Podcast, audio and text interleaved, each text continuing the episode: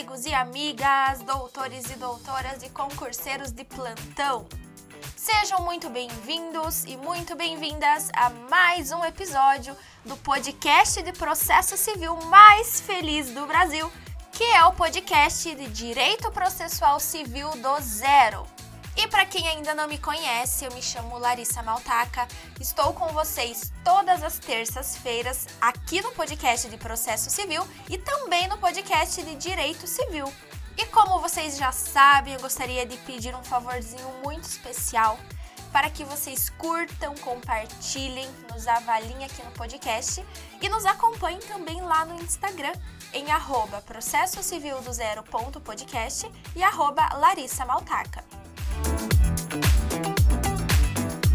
Pessoal, agora nós temos também o nosso canal no Telegram.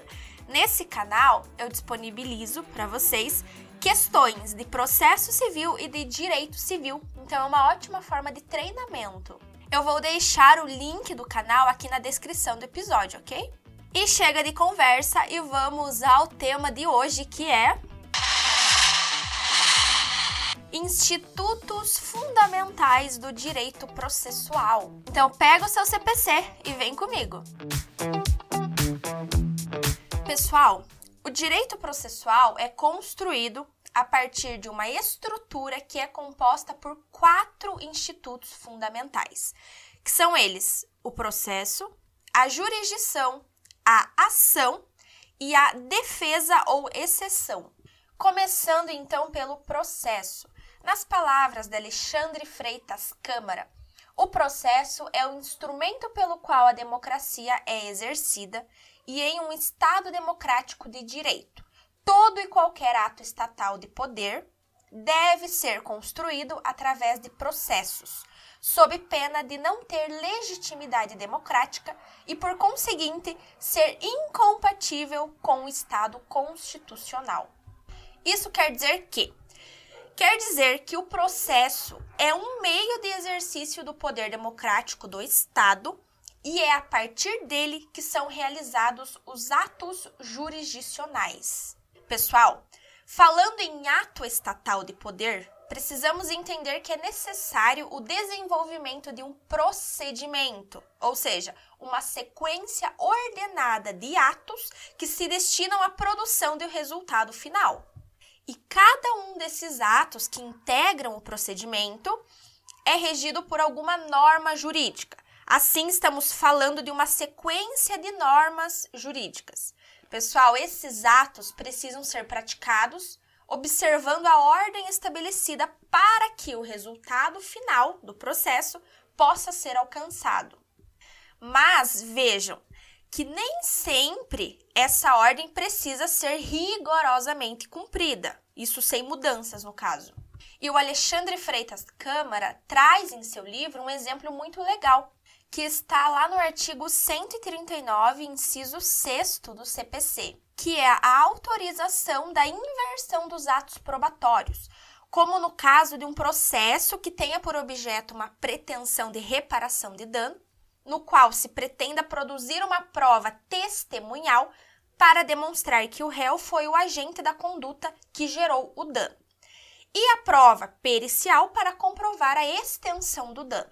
Então, nesse caso, é possível inverter a ordem dos atos do procedimento, colhendo então primeiro a prova testemunhal e uma vez não tendo sido réu responsável pela conduta que gerou o dano, não há motivo para colher a prova pericial. Pessoal, quando falamos em processo, temos que ter em mente que é necessário que nesse processo alguns requisitos sejam preenchidos. Esses requisitos são chamados de pressupostos processuais. E esses pressupostos processuais se dividem em pressupostos de existência e pressupostos de validade.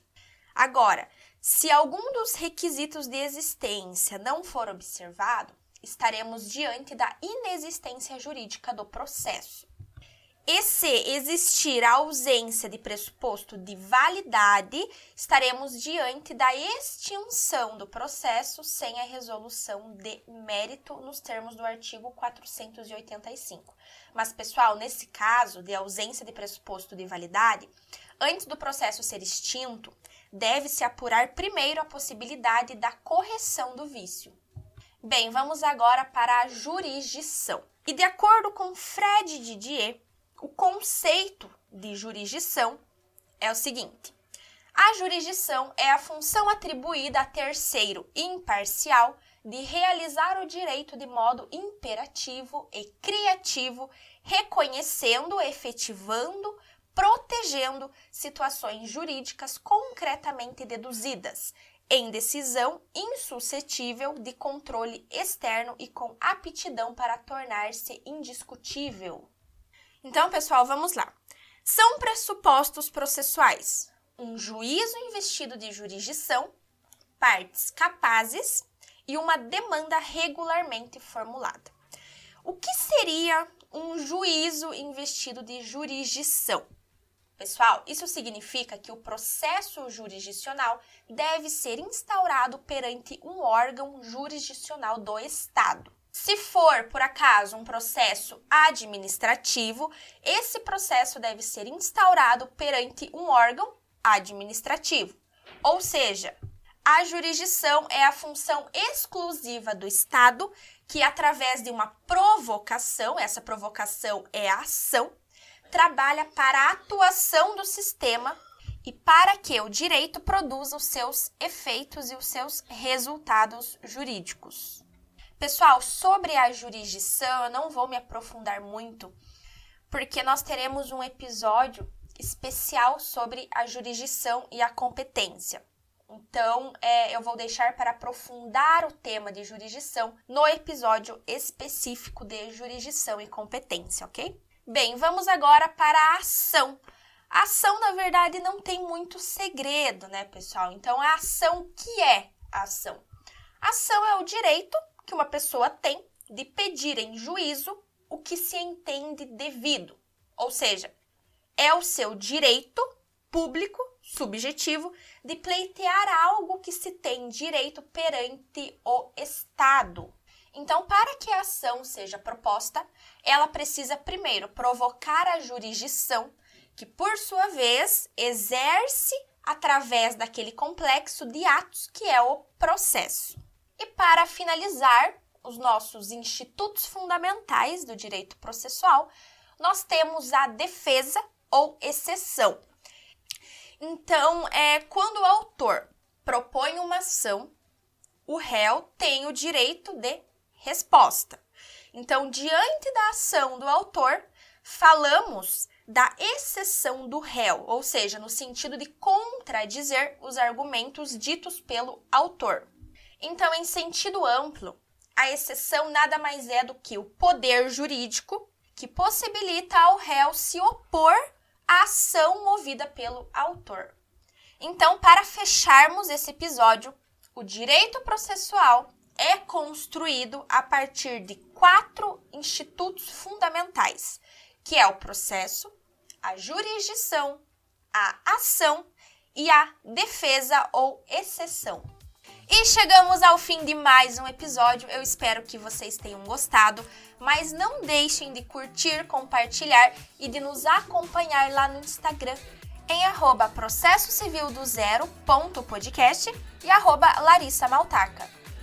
Este episódio foi baseado em duas doutrinas que eu gosto muito, eu acho uma leitura muito didática, que é o livro O Novo Processo Civil Brasileiro, de Alexandre Freitas Câmara, e o curso de Direito Processual Civil, volume 1, de Fred Didier. Pessoal, bons estudos e até mais!